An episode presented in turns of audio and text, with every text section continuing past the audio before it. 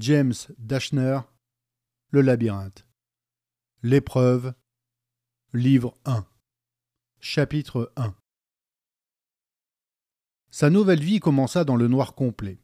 Il faisait froid, et l'endroit sentait la poussière et le renfermait. Il entendit un grincement métallique. Le sol oscilla. Déséquilibré, il tomba puis recula à quatre pattes, la sueur au front malgré la fraîcheur environnante. Ses pieds heurtèrent une paroi de fer qui longea jusqu'à un coin. Il s'assit et ramena ses genoux contre lui en espérant que ses yeux s'habitueraient bientôt à l'obscurité. Tout à coup, le sol s'ébranla et se mit à monter comme un vieil élévateur dans un puits de mine. Un fracas de chaînes et de poulies retentit, résonna contre les murs. L'ascenseur obscur se balançait, et le jeune homme fut pris de nausée. L'odeur d'huile chaude n'arrangeait rien. Il aurait voulu pleurer, mais il avait les yeux secs. Il ne put que rester là, dans le noir, à patienter. Je m'appelle Thomas, se dit-il. Ce... C'était la seule chose qu'il se rappelait. Comment est-ce possible? Son cerveau semblait fonctionner, prendre la mesure de la situation. Tout se bousculait dans sa tête. Images, souvenirs, détails sur le monde et la manière dont il tournait. Il revit de la neige sur les murs, une rue jonchée de feuilles mortes, un hamburger qu'il était en train de manger, la lumière pâle de la lune baignant une clairière, un lac dans lequel il nageait, une grande place bruyante avec des centaines de personnes. Et pourtant, il n'aurait pas su dire d'où il venait, ni comment il s'était retrouvé dans cet ascenseur, ni qui étaient ses parents. Il ne se souvenait même pas de son nom de famille. La cabine continua à monter en se balançant pendant un long moment. Thomas commençait à s'habituer au fracas incessant des chaînes. Les minutes passaient lentement, chaque seconde lui semblait une éternité. Mais en se fiant à son instinct, il calcula qu'il montait depuis une demi-heure environ. Curieusement, son appréhension laissa place à une vive curiosité. Il était impatient d'apprendre où il était et ce qui lui arrivait.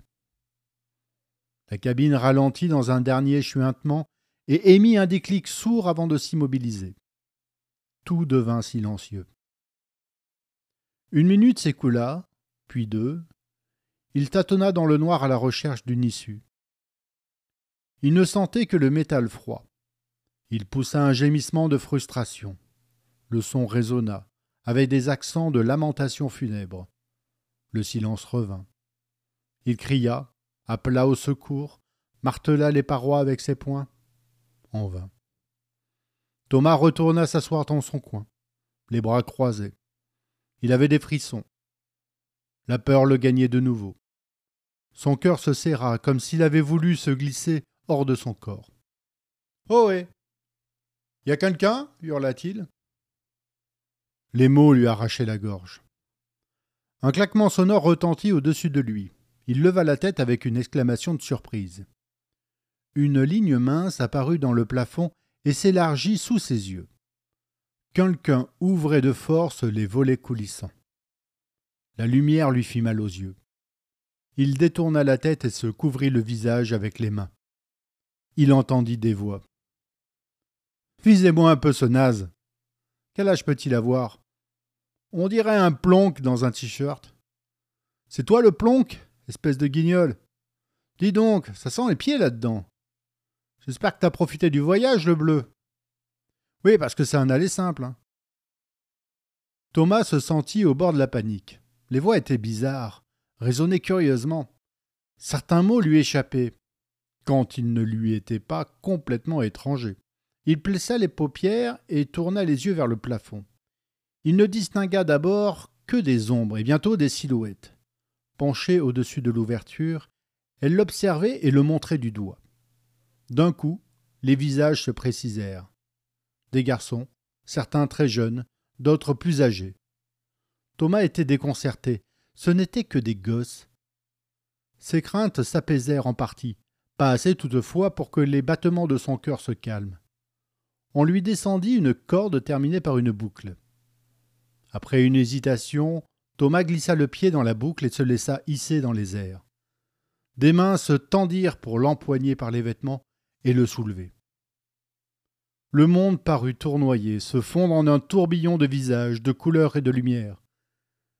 Des émotions contradictoires lui tordaient les entrailles. Il aurait voulu hurler, pleurer et vomir tout à la fois. Les garçons s'étaient tus. Quelqu'un prit la parole. Content de te voir, tocard. Bienvenue à bloc. Thomas n'oublierait jamais ces mots.